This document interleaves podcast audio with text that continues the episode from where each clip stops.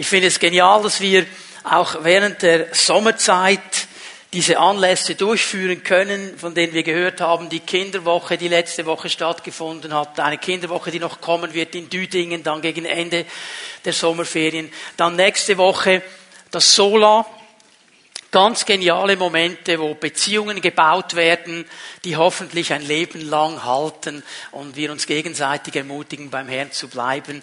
Ich freue mich auch besonders auf die nächste Woche. Barbara und ich werden nicht in Sola fahren, aber einfach Ferien haben und das werden wir genießen. Und ich freue mich aber auch schon drauf, wenn ich wieder zurück bin am 9. August, weil wir an diesem Sonntag am 9. August zwei wichtige Dinge haben werden. Wir werden zum ersten Mal eine Segnung zur Einschulung haben in der Gemeinde. Also wir werden all diese Kids und ihre Eltern, wo die Kids in die erste Klasse kommen, segnen, den Segen Gottes auf sie legen und sie ganz speziell auch dem Herrn anbefehlen für diesen neuen Abschnitt in ihrem Leben. Das ist ein ganz wichtiger Moment. Und dann werde ich auch eine neue Predigtserie beginnen. Äh, bin ich schon ganz begeistert in den Vorarbeiten, die Kraft des göttlichen Segens.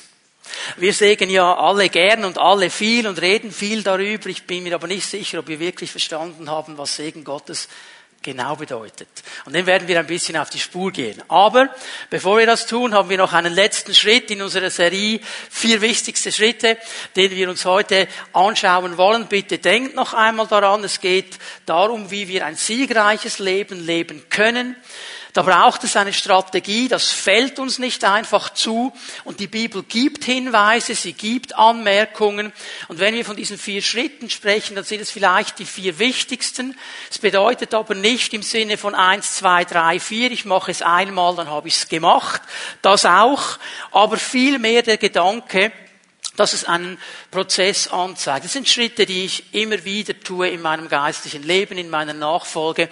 Wir haben über diese Stelle nachgedacht, die ganz bekannt ist, Johannes 14, Vers 6, wo Jesus sagt, ich, ich bin der Wahrheit, ich bin der Weg, die Wahrheit und das Leben.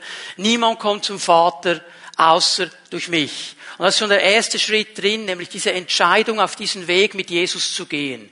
Sich zu entscheiden für Jesus Christus, weil er ist der einzige Weg zum himmlischen Vater. Diese Entscheidung, ihn Herr sein zu lassen über mein Leben, das ist der allererste und wichtigste Schritt. Dann kommt ein zweiter Schritt, den wir gesehen haben, dass wir aufhören, die Lügen zu glauben, die uns der Feind in unsere Leben hinein projiziert. Und dass wir anfangen zu glauben, was die Wahrheit Gottes ist. Er ist der Weg und die Wahrheit. Dass wir anfangen, das zu glauben, was er sagt.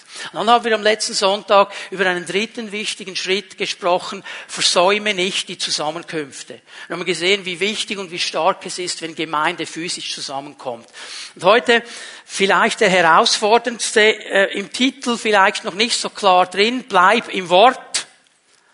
Denkst du, ja, ist ja logisch, das musste ja kommen, bleib im Wort. Und jetzt hast du vielleicht auch schon ganz viele Gedanken, was alles kommen wird.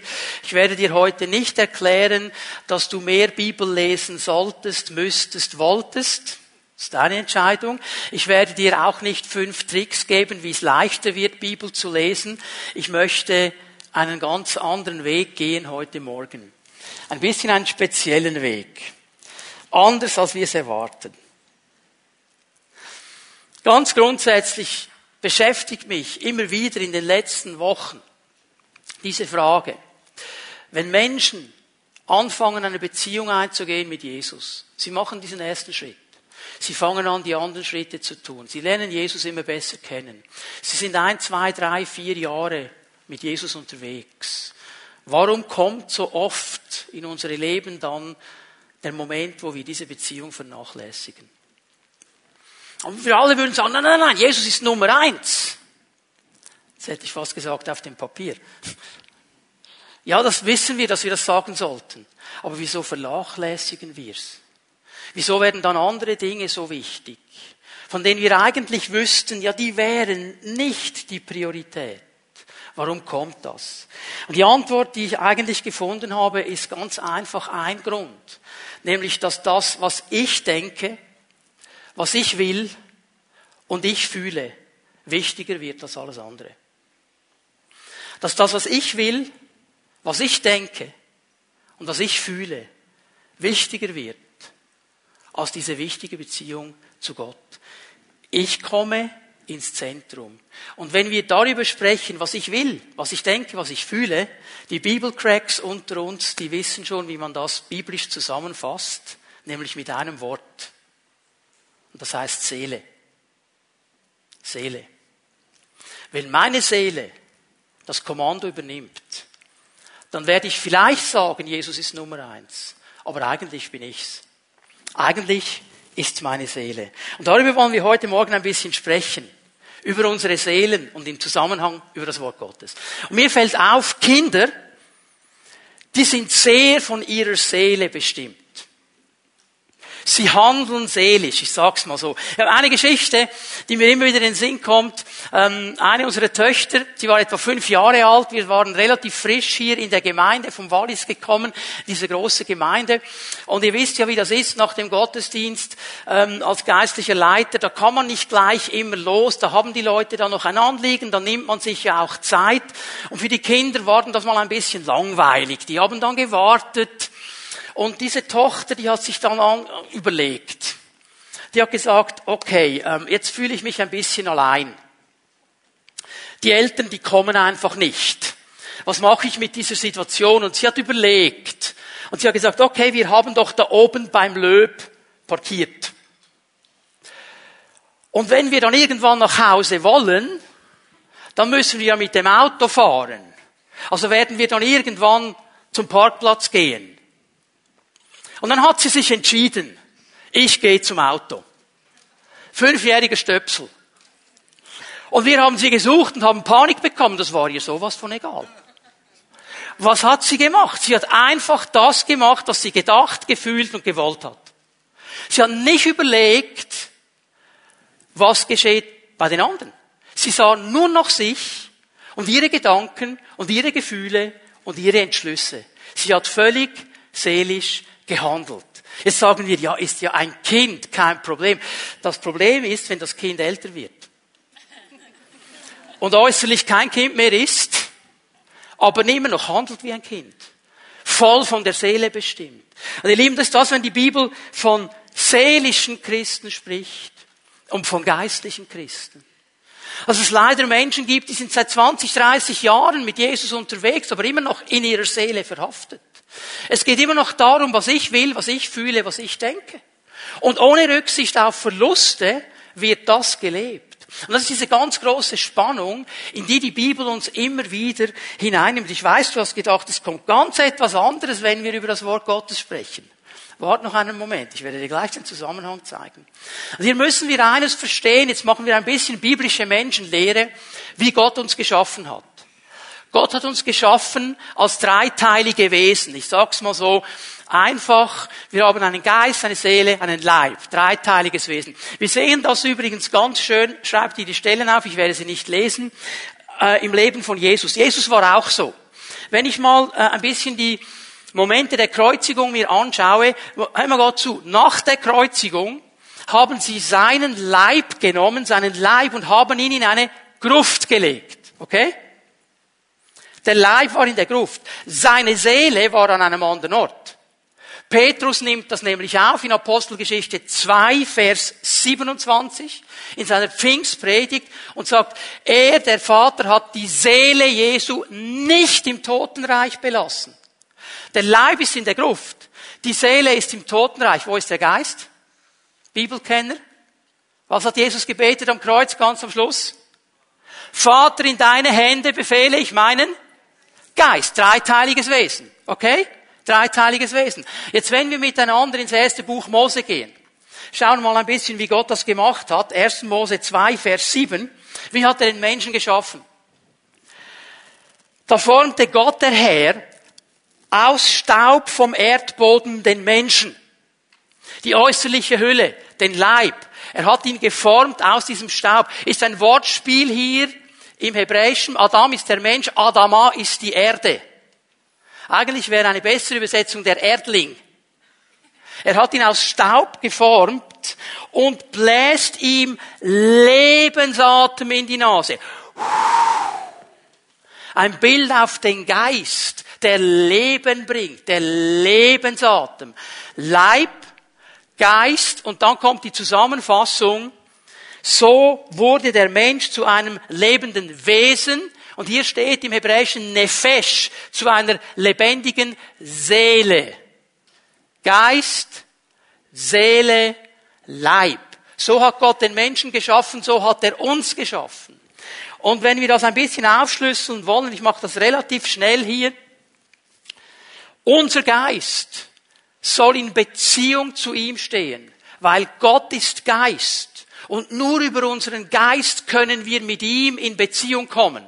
Geht über den Geist. Also unser Geist, den wir haben, ist hier, um Beziehung zu haben mit Gott.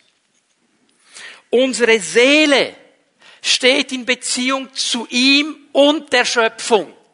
Die funktioniert auf zwei Seiten. Einmal in der Beziehung zu ihm ist sie auch drin, aber dann eben auch in der Schöpfung. Die nimmt sie wahr, die spürt sie, die kann sie einordnen. Der Leib dann steht in Beziehung zur Schöpfung. Der wird auch vergehen der wird in der Zukunft im Reich Gottes, wenn wir dann mal bei ihm sind, nicht mehr relevant sein. Wir werden dann einen Auferstehungsleib haben, das ist eine ganz andere Kategorie. Ihr habt vielleicht schon mal eine Beerdigung erlebt. Von Staub bist du genommen, Staub wirst du werden. Der zerfällt, okay? Ist eigentlich im Einfach ein so ähm, Tool, um die Schöpfung wahrzunehmen. Jetzt, nachdem Gott den Menschen geschaffen hat, setzt er ihn in dieses Umfeld. Wir nennen es Paradies, weil es perfekt war. Und er gibt ihnen genau einen Auftrag. Wir haben ja immer so ein bisschen die Tendenz, dass Gott so ein totaler Verbieter ist. Er gibt nur ein Verbot, wenn du beim Wort Verbot bleiben willst. Es ist mehr ein Auftrag. Wir lesen das in 1. Mose 2, Vers 17. Nachdem er gesagt hat, du darfst alles haben. Jetzt stell dir mal mit mir einen Moment vor. Gott macht ein Paradies. Gott macht einen perfekten Garten. Und er setzt dich da rein. Kannst du dir das etwa vorstellen? Das muss perfekter als perfekt sein. Vielleicht hast du jetzt irgendwie ein Bild von deinen Ferien in der Karibik oder was auch immer, was für dich Paradies ist. Jetzt top das einfach mal drei. Okay? Das hat Gott gemacht. Und dann sagt er, und du darfst jetzt alles haben. Du darfst dich, darf ich es mal so sagen, austoben. Du darfst alles nehmen, du darfst alles genießen, du darfst alles haben, nur einen Baum, den lässt du mir. Den lässt du mir. Alles andere genieße es, aber dieser Baum der Erkenntnis von Gut und Bös darfst du nicht nehmen. Wenn du davon isst, da war eine Frucht dran, wirst du sterben. Kleine Klammer, warum dieser Baum? Gott wollte nicht, dass wir unterscheiden zwischen Gut und Bös. Warum nicht? Er wollte, dass wir in Beziehung mit ihm leben.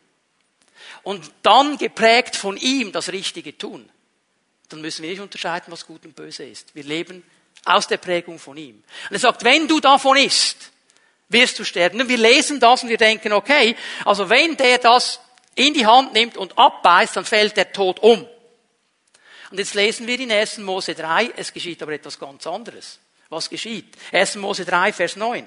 Er hat gegessen davon. Gott kommt, steht hier im Vers 9, am Abend in den Garten und er ruft nach dem Menschen. Adam, wo bist du? Das war jetzt nicht eine ganz neue Sache, weil Gott kam jeden Abend. Der Mensch, der Mann und seine Frau, sie waren sich gewohnt, dass Gott kommt. Aber heute ist etwas anderes. Der Mensch rennt nicht auf Gott zu. Er versteckt sich.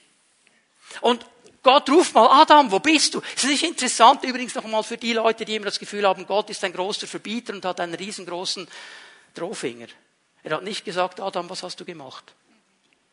Wo bist du? Wo bist du? Hier ist eine Distanz zwischen uns, die vorher nicht war. Unsere Beziehung ist nicht mehr, wie sie gestern war. Wo bist du? Wieso kommst du nicht?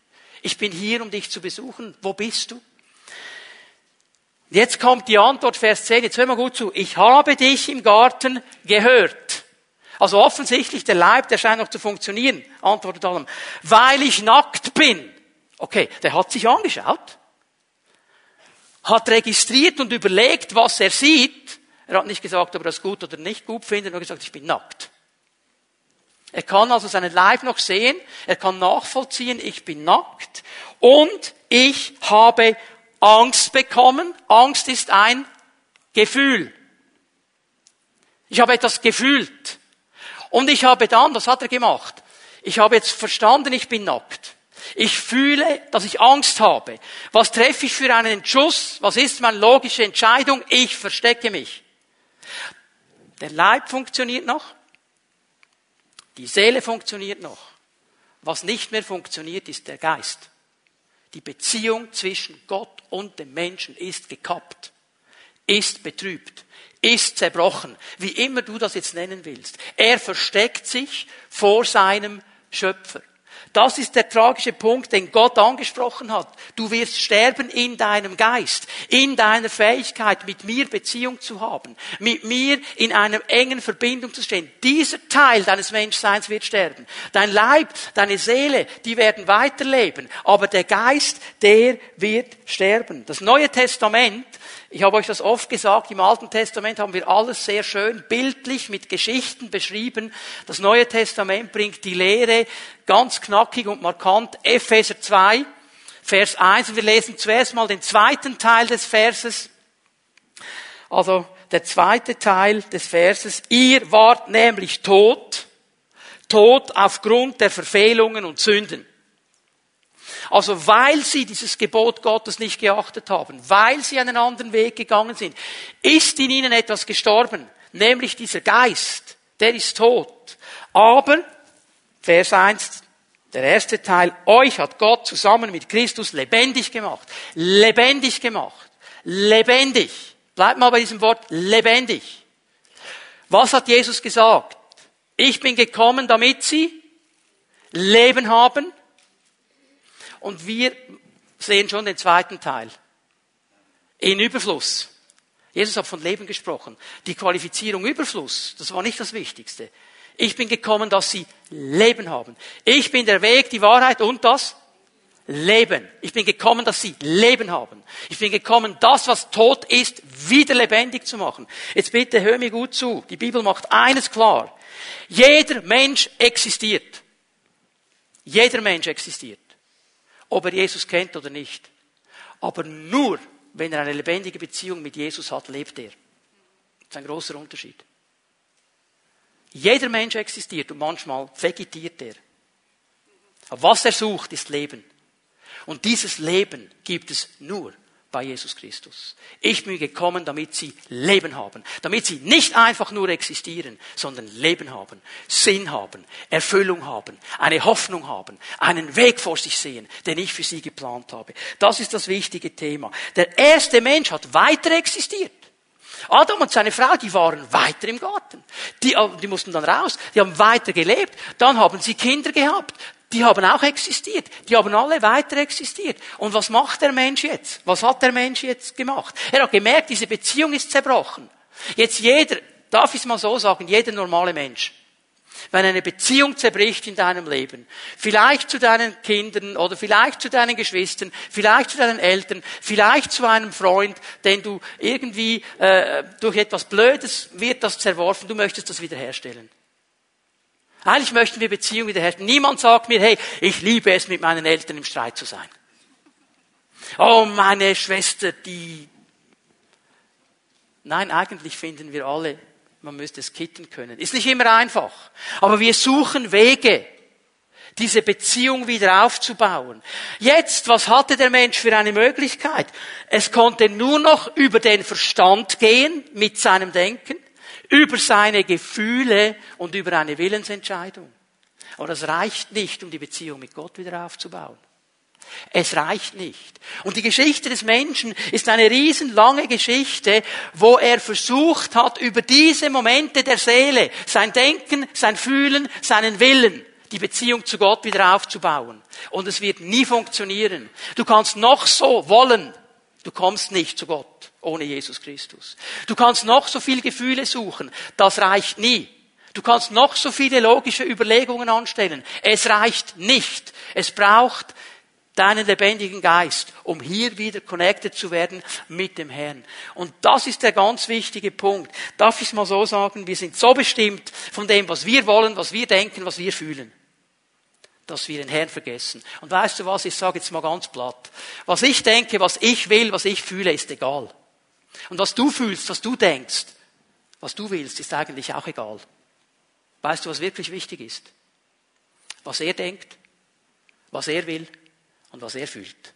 Das ist wirklich wichtig, weil er ist die Quelle des Lebens. Und genau hier stehen wir alle in einer Spannung drin. Wenn wir lernen, bestimmt zu sein von dem, was Gott will, was Gott denkt, was Gott fühlt, dann werden wir ein siegreiches Leben leben. Weil dann sind wir auf seiner Spur. Und das Neue Testament nennt diesen Zustand der Kampf zwischen Fleisch und Geist. Und den erlebt jeder einzelne Christ. Jeder einzelne Christ. Ich bin im Fall immer noch bei der Einleitung. Und jetzt möchte ich euch die wichtige Bibelstelle zeigen für heute Morgen. Jakobus 1, Vers 21. Alle anderen sind natürlich auch wichtig. Denn in diesem Kampf drin, in diesem Kampf zwischen Seele und Geist, Fleisch kannst du so definieren, immer dann, wenn dein Leib und deine Seele sich zusammentun gegen den Geist, das ist Fleisch. Okay? Dann haben wir eine wichtige Waffe, und das ist das Wort Gottes. Jakobus 1, Vers 21. Ich lese, bevor ich es lese, sind wir uns alle einig, Jakobus schreibt zu Christen hier, okay? Schreibt zu Christen. Er schreibt nicht zu Menschen, die Jesus nicht kennen. Schau mal, was er sagt. Jakobus 1, Vers 21. Darum, legt alle Unsauberkeit und den letzten Rest der Bosheit ab. Er spricht zu Christen. Nehmt mit Sanftmut das euch eingepflanzte Wort Gottes an, das eure Seelen zu retten vermag. Eigentlich müsste man es übersetzen, zu erlösen vermag. Das ist dasselbe Wort, das sonst über Lösung übersetzt wird. Ganz interessante Sache. Das sind doch Christen. Wir würden doch sagen, die sind doch erlöst. Ja, ihr Geist ist neu. Und sie sind erlöst. Aber ihre Seele und ihr Leib ist noch nicht erneuert. Und das ist diese ganz große Spannung. Und hier kommt das Wort Gottes und Jakobus sagt uns, wir müssen dieses Wort aufnehmen mit Sanftmut, dass die Kraft hat, unsere Seelen zu erretten dass die Kraft hat, unsere Seelen positiv zu verändern in die Richtung, die Gott eigentlich möchte. Und darum ist es so wichtig, dass wir im Wort bleiben. Warum? Erstens, unsere Seele ist egoistisch. Unsere Seele ist egoistisch. Schau mal, wir alle sind mit einem toten Geist auf die Welt gekommen. Wir alle. Wir kommen alle so auf die Welt, weil die Beziehung zu Jesus Christus, die lebendige Beziehung zu diesem Gott, ist nicht in unsere Wiege gelegt. Das geht immer über eine persönliche Entscheidung. Ich muss mich persönlich entscheiden. Und dann in diesem Moment, wo ich diese Entscheidung treffe, und ich sage das immer so, gesegnet bist du, wenn du sie früh in deinem Leben getroffen hast und dran geblieben bist, dann hast du viel Dreck und viel Sünde und viele Verletzungen nicht erleben müssen. Bei mir war es leider nicht so früh. Aber in dem Moment, wo ich mich entschieden habe, wurde mein Geist erneuert. Jetzt. In meinem Fall war meine Seele, mein Verstand, mein Wille, meine Gefühle 25 Jahre lang die Nummer eins. Sie hat 25 Jahre lang gesagt, wie der Karre läuft. Klar angesagt. Und ich habe immer darauf geachtet, dass es dieser Seele wohlgeht. Wenn die was will, dann hat sie es bekommen. Und ich hatte sehr viel Hunger, darum hatte ich 120 Kilo, als ich mich bekehrt habe.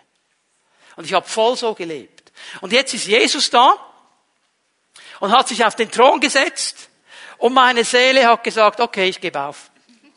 Ich räume den Platz. Bin 25 Jahre da gesessen. Auf dem Kissen ist schon der Abdruck meines Hinterteils. Das ist sehr bequem. Ja, schön wär's. Das hat sie nicht gemacht. Ich sag dir etwas, deine Seele, die räumt diesen Platz nicht einfach so freiwillig. Die kämpft um ihre Besitzansprüche. Die kämpft darum, dass sie da sitzen. Die sagt nicht, ja, jetzt kommt Jesus, jetzt gehe ich weg. Die wird weiter kämpfen und sie wird weiter einfordern, was sie denkt, was sie will und was sie fühlt. Wir sagen das ja so. Ich denke, ich fühle, ich will. Das ist die Seele. Das ist die Seele, die da kommt. Wir kommen alle als Egoisten auf die Welt, ob uns das gefällt oder nicht. Wir lernen dann hoffentlich damit umzugehen. Aber ich habe noch nie Eltern gesehen, die mir gesagt haben, du, kannst du mir helfen seelsorgerlich?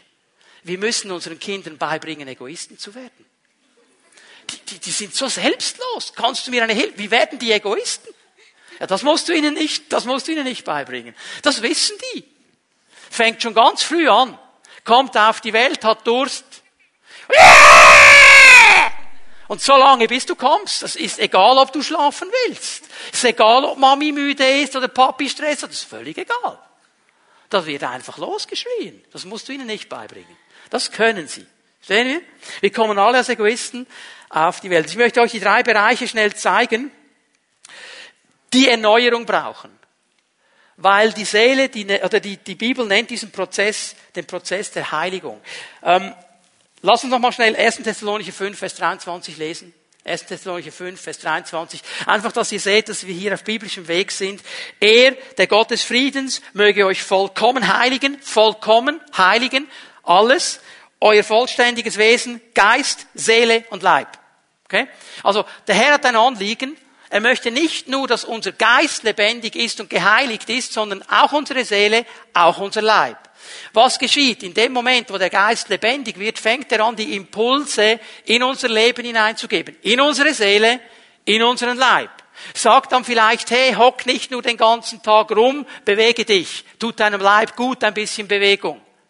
Ja, aber der Paulus hat doch zu Timotheus gesagt, äh, leibliche Übung ist zu wenig Nütze. Ja, aber nicht zu gar nichts. Okay? Ja? Richtig einordnen. Und er sagt einer Seele, so jetzt hör mal auf, dauernd so egoistisch einzufordern. Schau doch einmal. Und dann kommen diese Impulse. Die Bibel nennt das Heiligung.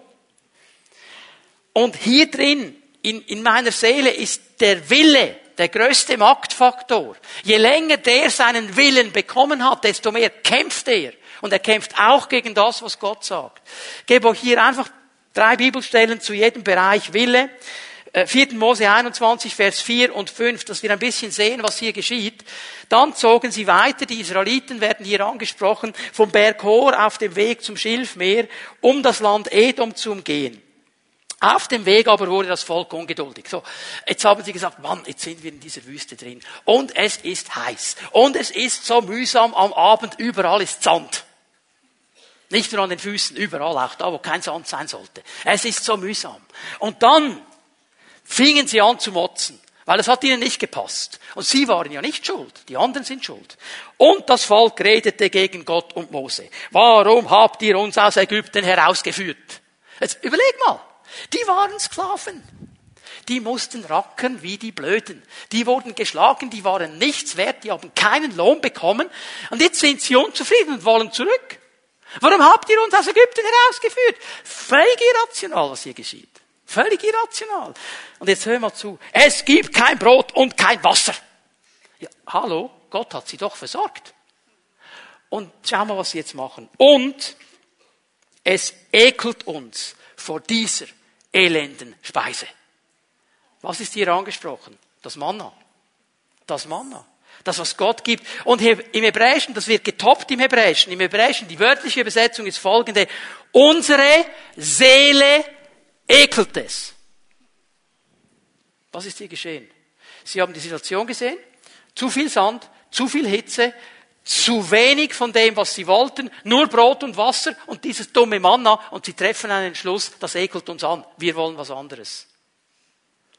So entstehen Entscheidungen.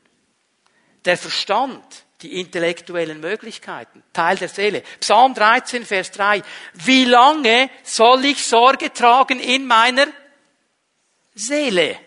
Ja, die überlegt, die überlegt konstant, die dreht konstant und die Sorgen werden gedreht.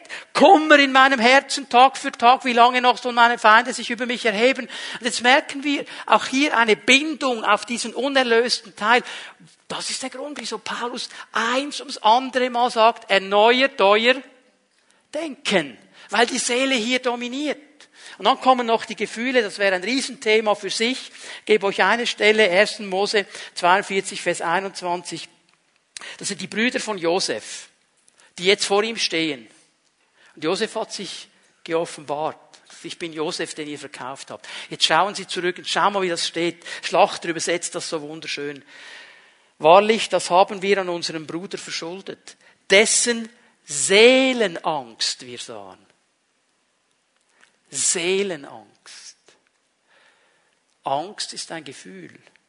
und es ist beheimatet in meiner Seele. Darum kann die Bibel sagen, die vollkommene Liebe treibt die Angst aus. Da, wo der Geist Gottes Raum bekommt, wird Angst zurückgehen. Aber das ist der Kampf, in dem wir stehen. Und wir alle haben damit zu kämpfen. Und der Prozess der Heiligung geht es eigentlich um gar nichts anderes, als dass unsere Seele errettet wird, gesund wird, neu wird, immer mehr hineinkommt in das, was Gott möchte. Und darum ist mein zweiter Punkt ein ganz logischer. Unsere Seele ist nicht einfach nur egoistisch, unsere Seele braucht Erneuerung. Sie braucht Erneuerung. So wie Jakobus das sagt, es vermag eure Seelen zu erretten. Und damit müssen wir uns beschäftigen. Ich möchte zwei Punkte festhalten. Unsere Seele muss erneuert werden. Es gibt keine Diskussion hier. Die wird nicht einfach automatisch erneuert. Die wird nicht ihren Platz räumen, wenn du nicht damit anfängst, ganz bewusst in diese Richtung zu gehen. Sie muss erneuert werden. Und das Zweite, was Jakobus sagt, das Wort Gottes hat die Kraft, unsere Seelen zu retten. Es ist das Wort Gottes, das diese Kraft hat. Und darum sollen wir es aufnehmen. Darum beschäftigen wir uns mit diesem Wort, weil dieses Wort uns hilft zu verstehen, was Gott möchte. Dieses Wort uns hilft einzuordnen, was Gott sieht. Schau mal der Konflikt hier in Galater 5, Vers 17.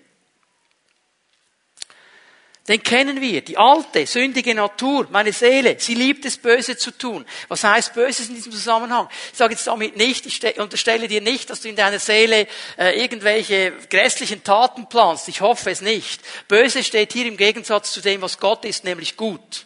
Okay? Deine Seele, deine sündige Natur liebt es nicht, das zu tun, was Gott will. Ja, warum? Leute, warum haben die diese Frucht genommen von diesem Baum, der nicht erlaubt war?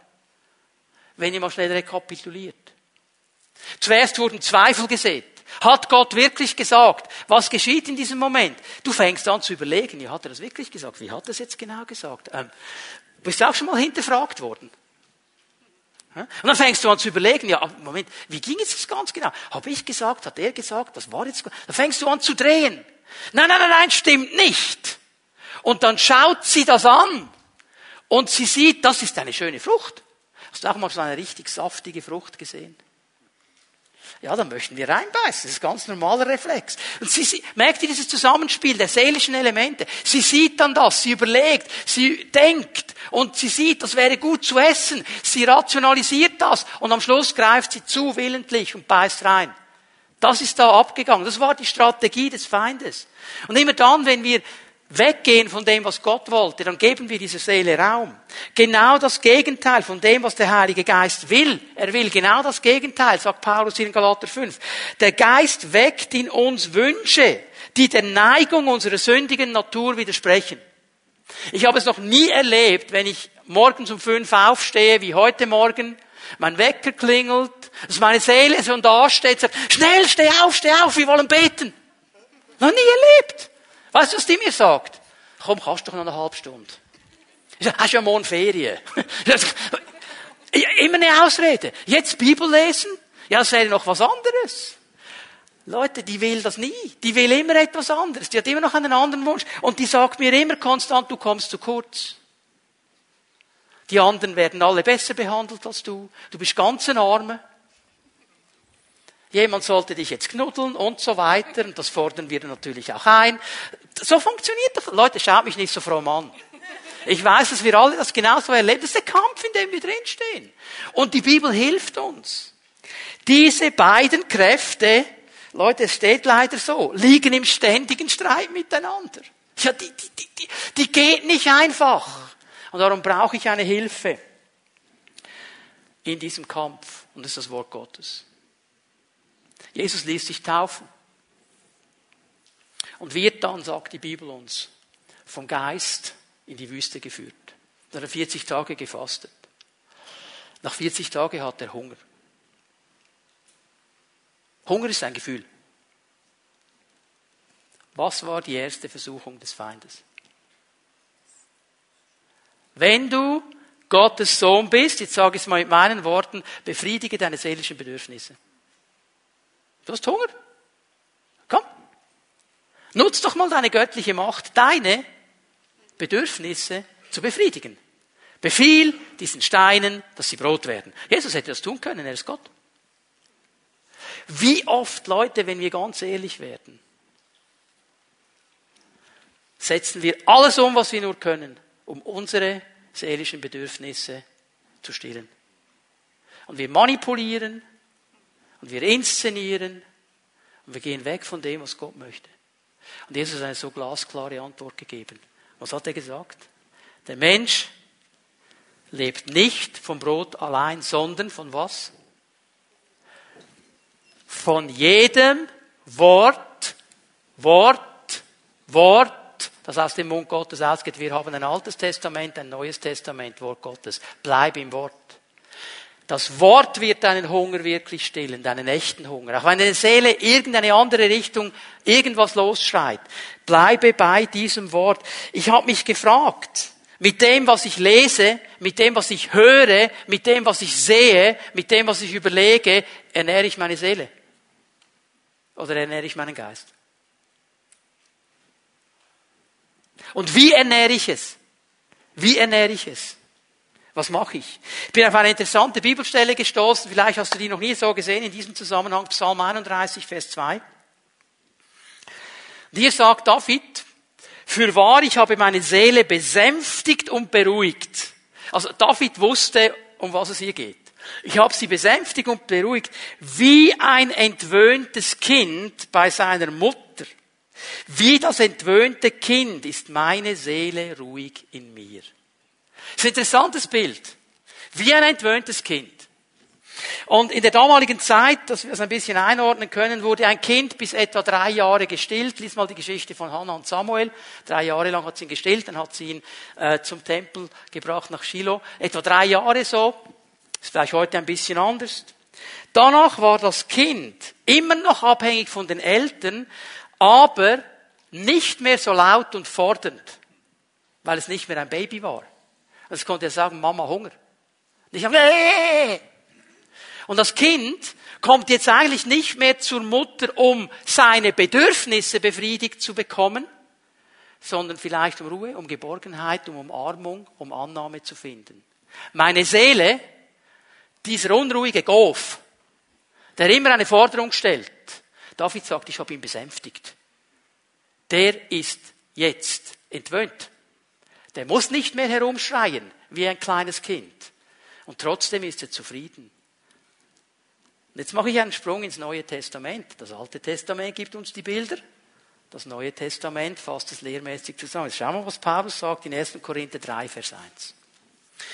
Allerdings konnte ich mit euch, ihr lieben Korinther, liebe Geschwister, nicht wie mit geistlich reifen Menschen reden Ihr habt euch von den Vorstellungen und Wünschen eurer eigenen Natur, Klammer Seele, Klammer geschlossen, bestimmen lassen. So dass ihr euch, was euren Glauben an Christus betrifft, wie unmündige, nicht entwöhnte Kinder verhalten habt. Milch habe ich euch gegeben, keine feste Nahrung könntet ihr noch nicht vertragen, weil ihr die noch nicht vertragen könnt. Selbst heute könnt ihr sie noch nicht vertragen. Siehst du, was das Problem jetzt hier ist, dass Paulus angehen muss? Er sagt, Leute, eigentlich solltet ihr in eurer Beziehung zu Gott, in eurem Wandel mit dem Herrn, nicht mehr wie diese kleinen Kinder sein, die dauernd mögen, die dauernd schreien, die dauernd ihre Bedürfnisse befriedigt haben wollen. Ihr solltet eigentlich mündig geworden sein. Ihr solltet eigentlich nach dieser Zeit im Geist leben können und verstehen, dass ich nicht sofort alles bekomme, was ich will. Ja, bekomme ich auch als Christ nicht. Habe ich gelernt zu warten. Oder muss ich sofort? Jeder, wir haben im Moment in unserer Pfimi Home, liebe Schwester, die hat geboren vor einiger Zeit. Das ist ein herziges Bild, wenn sie da mit dem kleinen Stöpsel kommt und ab und zu während der Pfimi Home braucht er auch mal Brust. Das ist ein schönes Bild. Wenn man so ein Baby sieht an der Brust der Mutter. Das ist eine schöne Sache. Also das Baby. Okay. Jetzt komm mal mit mir im Bild. Jetzt stell dir mal vor, da liegt ein 25-jähriger Goff und mögt. Jetzt denkst du, hallo, bin ich jetzt im falschen Film? Und Leute, jetzt lachen wir über dieses Bild. Wie oft ist das so? Wo Kids einfach zu Hause bleiben und sagen, ich gehe jetzt nicht arbeiten. Mache jetzt ein Pause. Hotel Mama und Papa. Die können bezahlen, PKZ. Papa kann zahlen. Unmündig. Nicht erwachsen geworden. Nur ihre Bedürfnisse. Nur sie als erstes. Und genau das ist ein Problem. Und wenn wir das nicht lernen, Leute, dann werden wir, auch wenn wir 30 Jahre mit Jesus unterwegs sind, auch wenn wir schon 70 sind, unmündige Kinder bleiben. Und wir werden nie das erleben, was Jesus uns eigentlich geben möchte, nämlich ein wirklich erfülltes Leben, das Verantwortung übernimmt, das verstanden hat, es gibt Momente, wo Gott meinen Bedürfnissen begegnet und es gibt Momente, wo ich sie einfach mal zurückstellen muss und warten muss. Und am Ende werde ich nie leer ausgehen bei meinem Gott, weil er ist immer Gott und er meint es immer gut. Leute, ich habe so oft das Gefühl gehabt, ganz ehrlich, als Christ, ich komme zu kurz. Und ich habe mir genau vorgestellt, was jetzt dran wäre was so dieses zu kurz kommen ein bisschen abfedern müsste. Und jetzt muss ich euch sagen, ich habe das ganz selten genau so bekommen, wie ich es wollte. Ich habe es immer besser bekommen. Völlig unerwartet, völlig anders, aber einfach von Gott, weil er mich besser kennt als ich mich. So, unsere Seele ist egoistisch, sie muss erneuert werden und, das ist der dritte Punkt, wir haben es bald geschafft. Und jetzt kommt noch ein knackiger. Unsere Seele muss sich dem Geist unterordnen. Sie muss sich dem Geist unterordnen. Da gibt es keine Diskussionen. Und äh, wir sprechen von einem Prozess, ist uns das bewusst? Das heißt, ich erlebe es immer so, oder ich habe es so erlebt, ganz am Anfang des geistlichen Lebens, wenn du offen bist, wenn du den Herrn suchst, wenn du die Bibel liest, wenn du mit Geschwistern zusammen bist, dann kommen mal so die groben Stücke. Dann nimmt Gott den Schrotthobel da kommen die ganz massiven Dinge, so Hass und all diese Dinge, die kommen da und die werden dann mal ein bisschen abgeschliffen und dann hört er nicht auf. Ich habe gelernt im Werkunterricht, dann gibt es ganz feine Schleifpapiere. Die brauchen ein bisschen länger und die schleifen viel feiner. Aber die schleifen weiter. Und ich denke, es ist so, dass das schleifen wird, bis ich zum Herrn gehe. Weil immer noch was da ist, ein Prozess. Aber ich muss den beginnen. Jetzt lesen wir Hebräer 4, Vers 12 bekanntes Wort und es wird hier noch einmal auch auf die Dreiteilung des Menschen eingegangen. Eines müssen wir wissen. Gottes Wort ist lebendig und voller Kraft. Das schärfste beidseitig geschliffene Schwert ist nicht so scharf wie dieses Wort. Okay? Vergleicht das Wort mit einem zweischneidigen Schwert. Und was macht dieses Wort, was macht dieses Schwert? Das Seele und Geist und Mark und Bein, Mark und Bein als ein Bild auf den Leib durchdringt. Das Wort geht in alle Bereiche hinein und sich als Richter unserer geheimsten Wünsche und Gedanken erweist. Jetzt geht er in den Bereich der Seele hinein. Okay? Also das Wort Gottes tut ein Werk in uns. Jetzt. Habt ihr schon mal weitergelesen? Dieser Hebräer 4, Vers 12 ist so bekannt, da hören wir auf zu lesen. Wir müssen aber weiterlesen, damit wir das ganze Bild verstehen. Das hat mich letzte Woche, als ich das, ich habe das zum ersten Mal so gesehen wirklich aus den Schuhen gelupft. Kein Geschöpf ist vor Gott verborgen. Alles liegt offen und ungeschützt vor den Augen dessen da, dem wir Rechenschaft geben müssen. Jetzt sagst du ja, okay, was ist jetzt daran so spannend? Ja, ist schon klar, dass Gott alles weiß. Ich sage euch, was der Punkt ist. Es ist dieses Wort, das die neue Genfer Übersetzung mit offen und ungeschützt übersetzt. Es ist ein Wort, das nur einmal vorkommt im Neuen Testament. Nur an dieser Stelle. Und wenn ein Wort nur einmal vorkommt, dann müssen wir immer ganz genau hinschauen. Und dieses Wort ist ein ganz interessantes Wort. Wir haben im Vers 12 gesehen, dass dieses Wort Gottes an uns ein Werk tut. Es durchdringt, es trennt, es schneidet weg, es bringt Dinge an die Oberfläche. Und dann geht es weiter in Vers 13 und jetzt kommt dieser Begriff offen und ungeschützt. Jetzt sage ich euch, woher das Wort kommt. Es ist ein Begriff aus der Opfersprache. Ihr wisst, im Alten Testament gab es diese Tieropfer. Was mit diesen Tieren geschehen ist, war nicht unbedingt schön. Die wurden geopfert. Wie wurden sie geopfert? Sie wurden zum Priester gebracht. Der Priester hat das Tier gefasst, hat ein Messer genommen und die Kehle durchgeschnitten. Das ist blutige Sache. Blutige Sache. ist ein Bild auf das, was Jesus dann für uns getan hat. Dieses Wort offen kommt aus dieser, Opfer, aus dieser Opfersprache. Und es bedeutet, die Kehle des Opfertieres offenlegen zum Schnitt.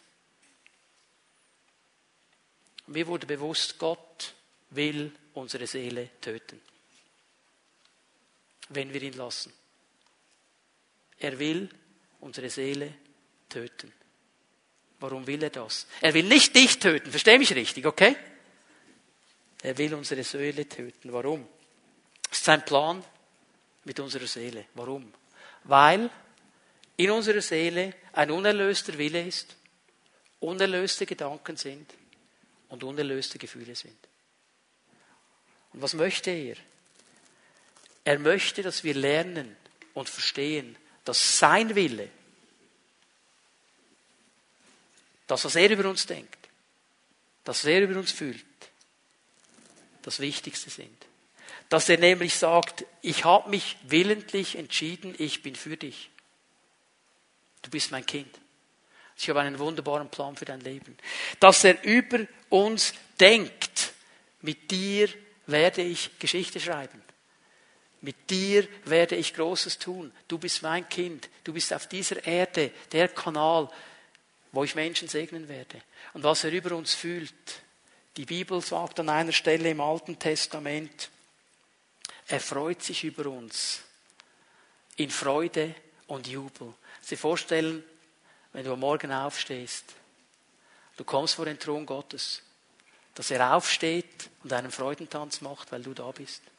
Das sind seine Gefühle für uns, das können wir fast nicht einordnen.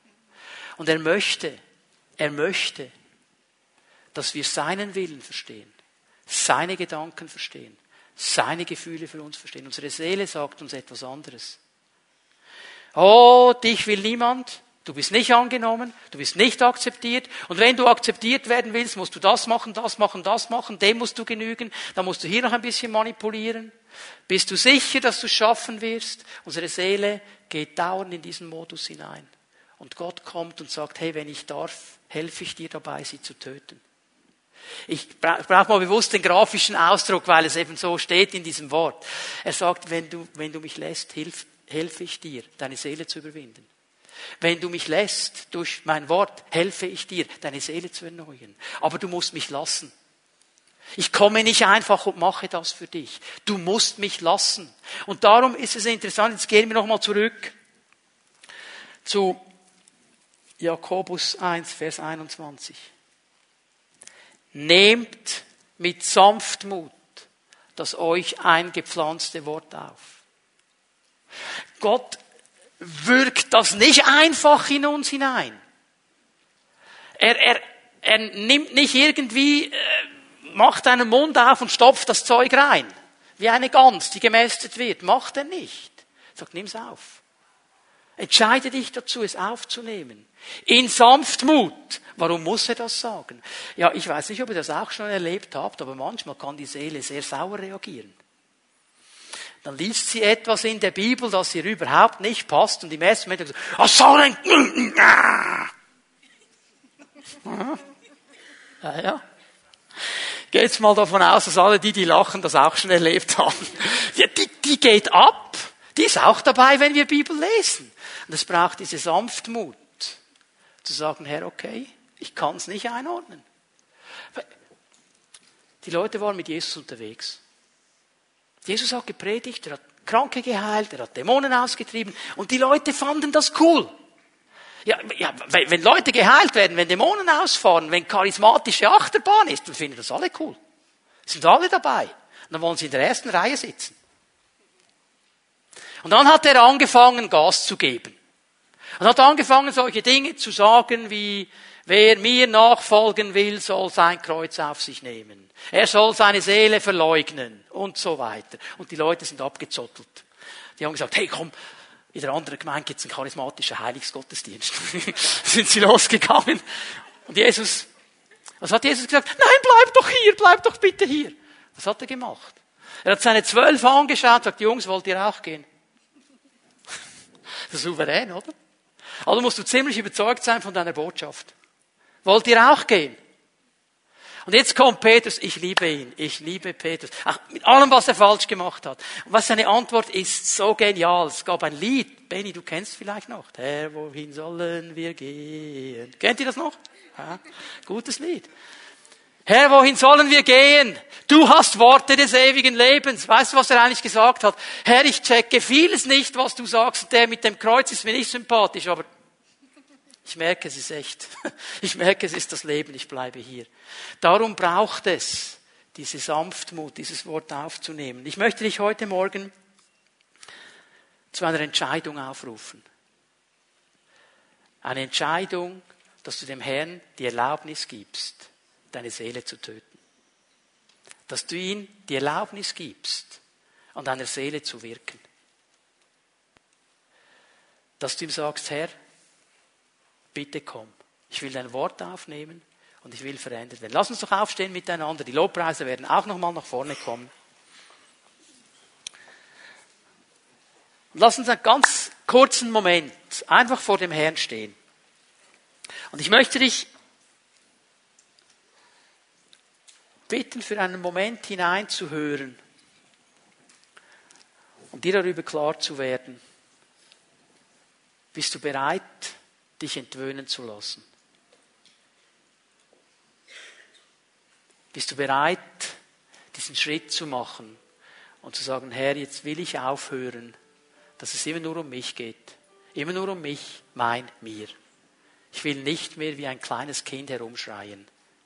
Ich will entwöhnt werden. Ich will Verantwortung übernehmen. Bist du bereit, dass deine Seele in gewissen Bereichen abgewöhnt wird? Das ist ein Prozess. Du sagst, hier in diesem Bereich habe ich nur seelisch gehandelt. Ich habe mir Zeugs reingezogen um irgendein Defizit in meiner Seele abzudecken. Obwohl ich eigentlich weiß, es ist nicht gut. Herr, ich gebe das dir, ich will das nicht mehr haben. Und bist du bereit? Und ich weiß, es sind jetzt Menschen hier, ist der Impuls des Geistes, den ich habe. Und es ist nicht das erste Mal, dass du so etwas hörst. Es ist nicht das erste Mal, dass dieses Thema angesprochen wird. Und du weißt ganz genau, welche Bereiche der Herr meint. Du weißt ganz genau, welche Bereiche deiner Seele er anspricht. Und du warst bis heute nicht bereit, sein Wort mit Sanftmut zu nehmen, weil du Angst gehabt hast, du verlierst etwas. Und der Feind, der sagt dir jetzt in diesem Moment, nein, das ist dein letzte Insel, dein letztes Ding. Wenn du das noch verlierst, hast du gar nichts mehr. Du gönnst dir ja sonst nichts. Und der Herr sagt, lass es los, weil ich habe was viel Besseres für dich. Ich habe was viel Besseres. Lass uns einen Moment mit diesen Fragen vor dem Herrn stehen.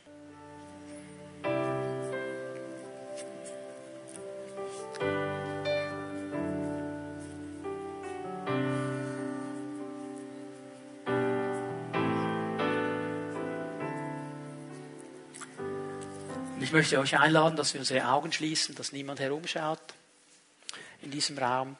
Und ich möchte dich einladen, wenn du sagst, heute Morgen, Herr, ist mein Tag. Ich, ich, will, ich will entwöhnt sein. Ich will, ich will dich wirklich zulassen, auch in meiner Seele. Ich will das Wort aufnehmen. Ich will gewisse Dinge wirklich jetzt radikal damit brechen. Ich brauche deine Hilfe, ja, die brauchen wir dann lade ich dich ein, dass du da, wo du bist, deine Hand ausstreckst zum Herrn, dass ich sie sehen kann. Und dann werde ich gerne beten, dass der Geist Gottes kommt und dir dabei hilft, das Wort zuzulassen, die Kraft des Wortes zuzulassen. Danke, Herr. Streck deine Hand einfach zu ihm aus. Er weiß, um was es geht. Und er möchte dir begegnen. Und ich sage dir ganz ehrlich, ich habe meine Hand auch oben. Weil ich werde nicht nur für dich beten, ich werde auch für mich beten. Weil wir alle hier miteinander unterwegs sind. Aber der Herr möchte uns begegnen. So danke ich dir, Herr, für diesen Moment.